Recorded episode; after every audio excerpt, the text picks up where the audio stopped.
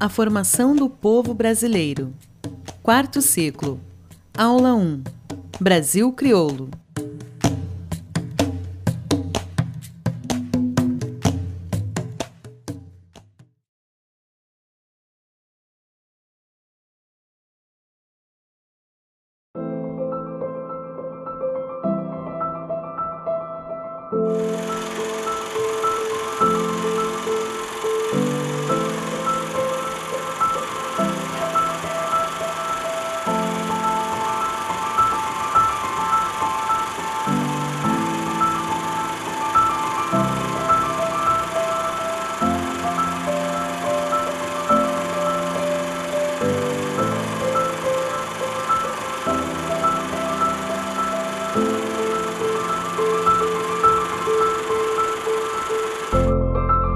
Surgimos da confluência do entrechoque e do caldeamento do invasor português com índios silvícolas e campineiros e com negros africanos, uns e outros aliciados como escravos.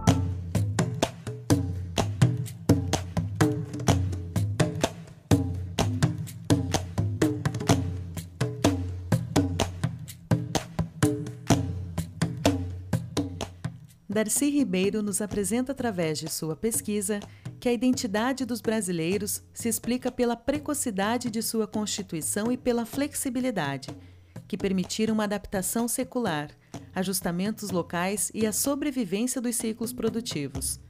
Identificou cinco tipos de Brasis, ou seja, cinco regiões extremamente diferentes, com costumes, tradições e culturas diversas o Brasil crioulo, localizado na região do Recôncavo Baiano, no Nordeste brasileiro, tem no centro de seu contexto os grandes engenhos.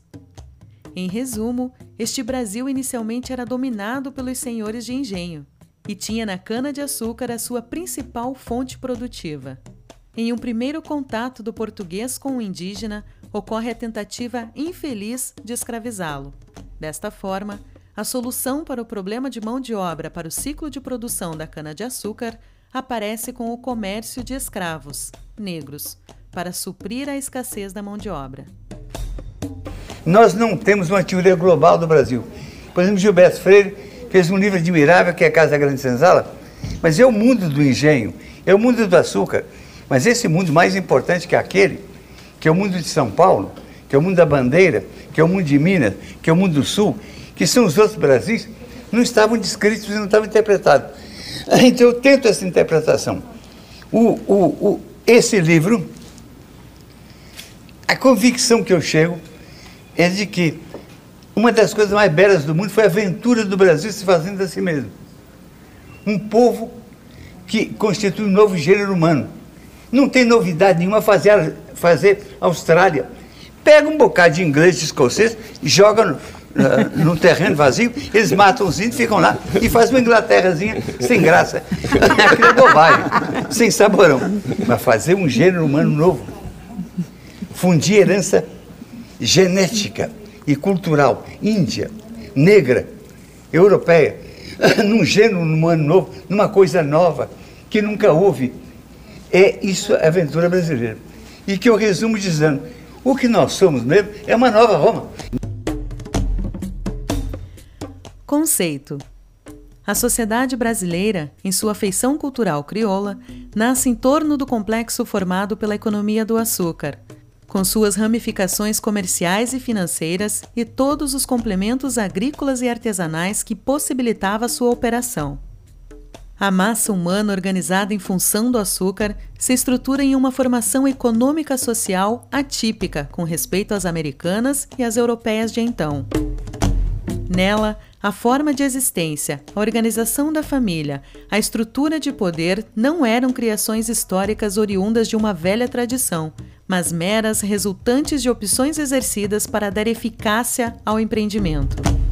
Mas, por outro lado, muito mais complexa, como a população surgida da fusão racial de brancos, índios e negros, como cultura sincrética plasmada pela integração das matrizes mais dispares e como economia agroindustrial inserida no comércio mundial nascente. A expressão crioulo nasceu no Brasil no início do século XIX. eram os escravos não mestiços que tinham nascido na terra, diferenciando-se daqueles nascidos na África. Os escravos, negros, que sabiam falar português e conheciam os costumes brasileiros, eram chamados de negros ladinos, derivado de latino. Já os escravos que desconheciam a língua portuguesa e os costumes eram chamados de negros boçais. Darcy Ribeiro, em sua obra A Cultura Crioula, refere-se à configuração histórica cultural resultante da implantação da economia açucareira e de seus complementos e anexos na faixa litorânea do Nordeste brasileiro, que vai do Rio Grande do Norte à Bahia. Entretanto, no Rio Grande do Sul, estado brasileiro fronteiriço com Argentina e Uruguai, a palavra crioulo é utilizada para designar os descendentes dos antigos colonizadores portugueses, isto é, o gaúcho tradicional. Como se pode ver nos nomes do Museu Crioulo e do programa de televisão Galpão Crioulo. Entretanto, cientes do seu uso no resto do Brasil, alguns procuram diferenciar, utilizando a palavra crioulo para designar pessoas de pele escura, e a palavra espanholizada, crioulo, para designar os descendentes brancos dos antigos colonizadores portugueses. Assim, denominam de balcão do crioulo a uma janela do Palácio do Governo Estadual, de onde os antigos presidentes da província e governadores costumavam discursar para o povo. Dentro da obra de Darcy Ribeiro, é, O Povo Brasileiro, e o nosso tema é Compreendendo o Brasil, nós temos aqui a fase da formação dos crioulos nós é, não podemos jamais esquecer que os negros africanos que vieram para o Brasil, cerca de 4 milhões, eles foram praticamente o, o que mais sofreu durante 300 anos. O Nordeste brasileiro, com as suas plantações de canas, era uma, uma escravidão, a eterna escravidão, enriquecendo os grandes fazendeiros, os grandes plantadores, porque o povo praticamente não tinha naquela época né, nada para poder se amparar. Eles ficaram praticamente esse tempo todo é, cortando as canas para a confecção da, da, da, da, do açúcar, e eles praticamente ficaram esse tempo é, numa situação de, de eterna escravidão. Porque o, o Brasil foi muito rico na, na, na, na exportação de, de, do, do açúcar. Então, eles praticamente foram os que mais sofreram com tudo isso porque além da, da, da, da, deles ficarem esse tempo todo é, nesse trabalho, eles não tiveram amparo. Esse tempo todo eles foram é, alijados de tudo que tinha naquela época. Porque um, um, o Nordeste brasileiro, praticamente Pernambuco, que tinha as maiores plantações de cana, até hoje você passa ali em Alagoas, perto de Pernambuco, você vê aquelas plantações de cana. Como é que o povo vai colher tudo aquilo? Milhares de pessoas que precisam estar lá trabalhando. Isso atualmente, porque no sul do país as plantações de cana têm máquinas colheitadeiras. Então não precisa do trabalho do, do, do, do hoje como se fosse o mesmo escravos atualmente, né? Porque é, com esse, a introdução das máquinas no interior, é, São Paulo, Paraná, talvez o Mato Grosso, eles tiveram que sair das fazendas e para as grandes cidades, que aí que foi o inchaço das grandes cidades. Quer dizer, isso atualmente. E antes, que o povo não tinha para onde ir, não tinha para onde fugir porque a escravidão foi muito cruel. Né? Nós tivemos uma história de zumbi que eles praticamente foi a resistência da, da, daquela época, né? porque Zumbi, em Quilombo dos Palmares, teve a maioria dos negros que fugiam das fazendas iam tudo para lá.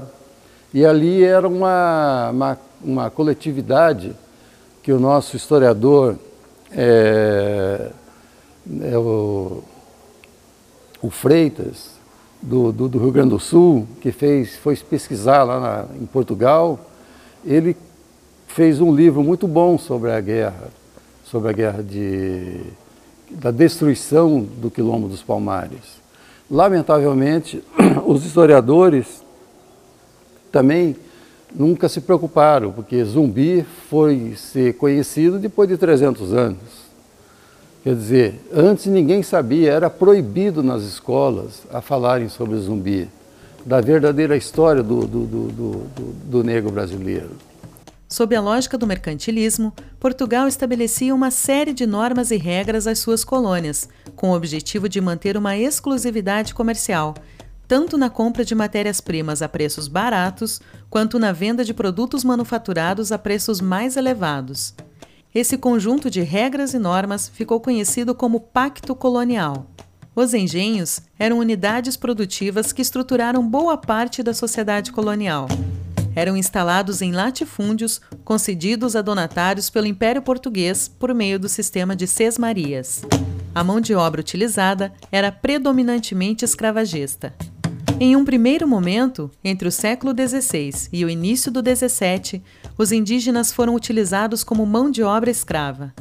Contudo, uma série de problemas começou a se colocar frente à escravização indígena.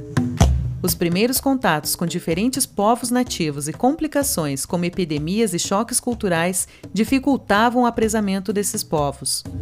Ao mesmo tempo, os jesuítas, que chegaram em missão à colônia brasileira em meados do século XVI, passaram a se opor à utilização dos índios para trabalhos forçados. Diante dessas dificuldades, o tráfico negreiro possibilitou a substituição da mão de obra indígena pelos africanos escravizados.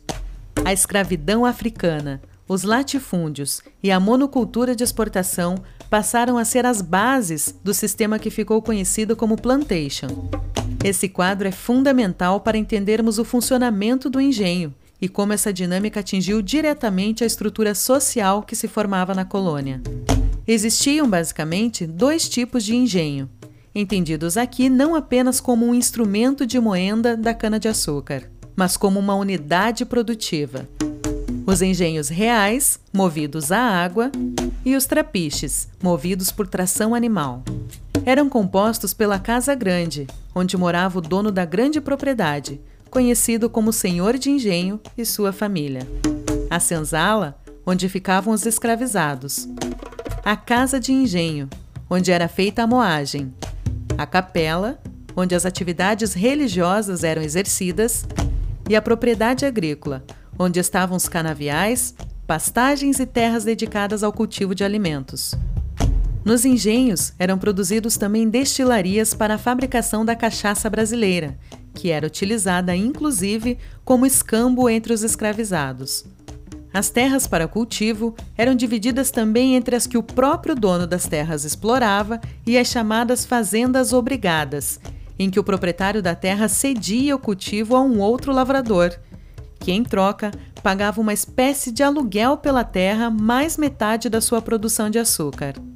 Existiam também os lavradores livres, que cultivavam em suas próprias terras, porém, por não possuírem o engenho propriamente dito, moíam a cana em outro lugar, deixando a metade de sua produção com o dono.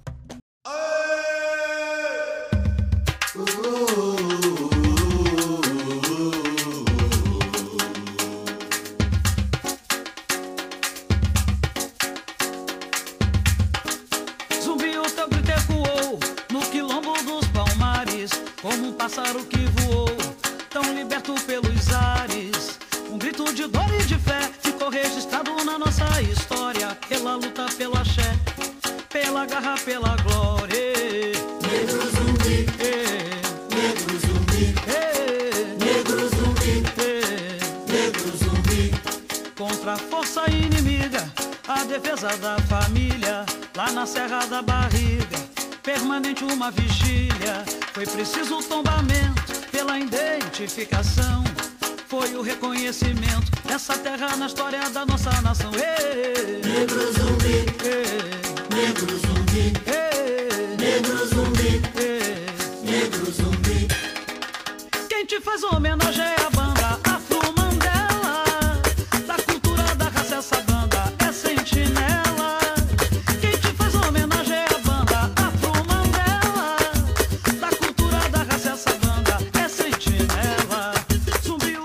Nessas circunstâncias, é no mundo do engenho que se plasma o núcleo fundamental da área cultural que designamos cultura crioula.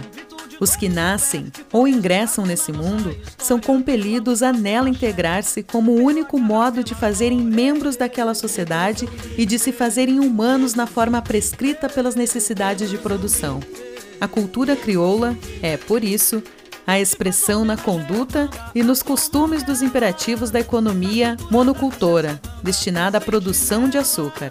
Esta tem raízes mergulhadas nas matrizes culturais indígena, africana e europeia, de que seleciona seus traços circunstanciais, mas se contrapõe a todas como um estilo de vida novo, cujos integrantes olharão o mundo, se relacionarão uns com os outros e atuarão sobre o meio, de maneira completamente diferente. O senhor de engenho, seus empregados e sua escravaria, cada qual em seu plano próprio, definido por uma hierarquia rígida, são configurações operadas por essa cultura nova, nela integrados em papéis distintos, porém complementares, que no seu conjunto operam para produzi-la e reproduzi-la sempre idêntica a si mesma. Surge assim uma estrutura socioeconômica totalmente distinta da feudal, ainda que arcaica e pré-capitalista, mas se constitui não pelo mergulho de uma antiga área imperial numa regressão feudal, não mercantil, como ocorrera na Europa, mas por implantação decorrente de atos de vontade e à luz de um projeto próprio bem definido. Uma vez instituído, esse projeto operará como um novo modelo estrutural, multiplicável, de exploração mercantil de novas terras, o colonialismo escravista. A senhorialidade do patronato açucareiro lembra, em muitos aspectos, o da aristocracia feudal, pelos poderes equivalentes que alcança sobre a população que vivia em seus domínios, pelo exercício da judicatura e pela centralização pessoal do mando.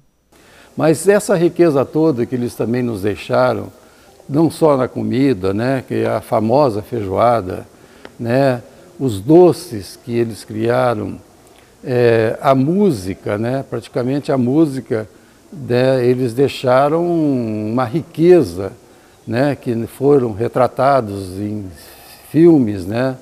grandes filmes, Gangazumba, o próprio Quilombo dos Palmares, quer dizer, a literatura, nós tivemos grandes escritores, né, que foi o Décio Freitas, né, que fez essas pesquisas lá, no, lá em Portugal, e o livro dele também foi escamoteado ninguém podia, era proibido é, ler as obras de Décio Freitas. Lamentavelmente, Joel Rufino dos Santos, que é outro grande historiador, que também era muito amigo do Darcy Ribeiro, trabalhou lá em, na, na, Secretaria de Cultura na época, que Darcy foi secretário de Cultura no Rio de Janeiro. Então nós temos essa história do, do, do, do, do crioulo muito bem retratado. Mas ultimamente as escolas de sambas, né? tivemos agora o carnaval, que foi muito bem retratado os negros né, nessa escola de samba. Aliás, sempre as escolas de sambas nunca esqueceram a sofridão do, do, do, do escravo brasileiro. Mas é é o, lamentavelmente, né, porque não foi só no Brasil, né, os Estados Unidos também teve a escravidão, foram também quase 4 milhões de negros nos Estados Unidos, ali na região da América Central, Cuba também, tinha muito negros, quer dizer, todos eles só serviram para quê? Para cortar cana. Eles não tinham uma outra opção. Você vê que até hoje a população negra no Brasil, basta ver o Rio de Janeiro, as favelas do Rio de Janeiro, as prisões no Brasil inteiro. Só tem negros, a maioria são negros. Agora começou a melhorar um pouco as prisões, né, com esses escândalos todos. Mas vocês vejam, o senhor de engenho, Alguma vez ele se preocupou com alguma coisa do, do seu trabalhador? se ele estava precisando de alguma coisa, nunca se preocupou. Né? Os caras, por exemplo, na Bahia, o Garcia Dávila foi um fazendeiro riquíssimo, era dono de terra de Salvador até o Maranhão. Ele, a crueldade que esse Garcia Dávila fazia com os negros é, na Bahia é impressionante. Quer dizer, a história, cadê a história sobre eles? Né? Não tem. Tem, mas é poucos livros e normalmente não interessa contra isso, não, não interessa mexer naquela ferida, né, que não podemos esquecer de tudo isso, porque foi uma atrocidade cruel que deixam as pessoas de horrorizadas. O Brasil crioulo deixou grande herança cultural na formação do povo brasileiro. Dentre elas, formação mistura de diversas etnias, indígena, africano e europeu. A cultura crioula é formada através da formação do engenho de açúcar. Crioulos, escravos não mestiços nascidos no Brasil. Ladinos, escravos africanos que sabiam falar português e conheciam os costumes brasileiros. Boçais, escravos africanos que desconheciam a língua portuguesa e os costumes da nova terra. Região crioula, região de Pernambuco, a Bahia. Rio de Janeiro e Minas Gerais também sofreu grande influência cultural dos negros. Religiões: Candomblé e Umbanda. Candomblé, uma religião de resistência. Umbanda, fruto do sincretismo do candomblé, catolicismo e espiritismo. Culinária: acarajé, vatapá, mungunzá. O Darcy falava de que ele jamais seria resignado. E com razão. O Darcy sempre falava nisso, do, da resignação, e ele era um deles, porque ele falava muito bem sobre isso. Já aqui no caso, já a senzala se subordinava aos mandos da Casa Grande, em uma desculturação de suas origens, num processo de miscigenação, assimilação e resignação resignação e passividade que se rompem no processo histórico brasileiro, na manutenção, embora por outras vias, da estratificação social da época. Quer dizer, eles foram praticamente é, o, o, povo talvez que mais tenha sofrido, quer dizer, num caso dos negros, né, aqui na, nas Américas, porque no caso, veja um exemplo na Argentina. Na Argentina você não vê negro na Argentina.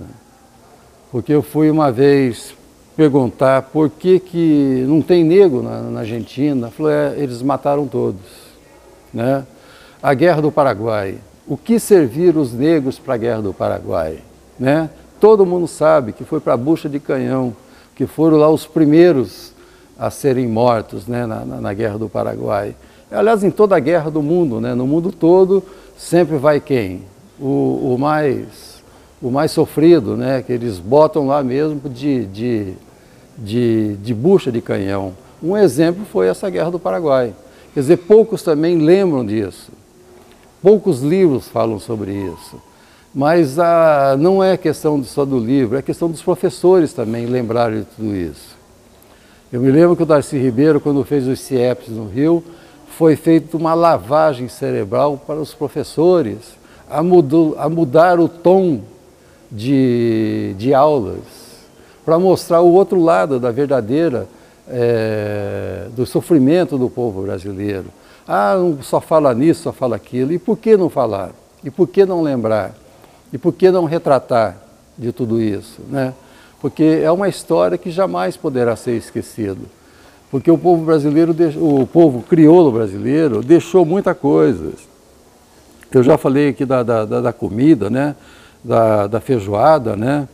o acarajé da Bahia, o vatapá da Bahia, que até hoje é um sucesso, né? não só na Bahia, em outros lugares, que é uma comida é, feita pelo, pelos negros né? da, da, da Bahia, e é conhecido, no, no, no, talvez, no mundo todo, né? Que você vai na Bahia, você não comeu um vatapá, né? Você tem que provar tudo isso. Quer dizer, a música, né? Que foi riquíssima, né? Da, da música, do, do, dos cantos, né? Do, dos negros, do, dos instrumentos que os negros usavam, né? os tambores, os atabaques, um monte de coisas que até hoje é utilizado em tudo. Se você for ver grandes músicos brasileiros, né, depende daquele instrumento ali que eram dos negros, dos escravos que faziam na época. Então é muito importante relatar sobre isso, né, porque não tem como você não escamotear, não esquecer tudo isso e não deixar jamais é, a história do, do, do, do negro brasileiro seja esquecido. Ainda bem que nós tivemos grandes livros que abordam os temas, tivemos grandes músicas é, brasileiras que abordam o tema e tivemos agora grandes escolas de samba que ainda fazem todos os anos lá no São no Bódromo, construído por ideia de Darcy Ribeiro no Rio de Janeiro e faz aquele carnaval relatando todas essas atrocidades que o nosso povo, o nosso crioulo, sofreu nesse Brasil.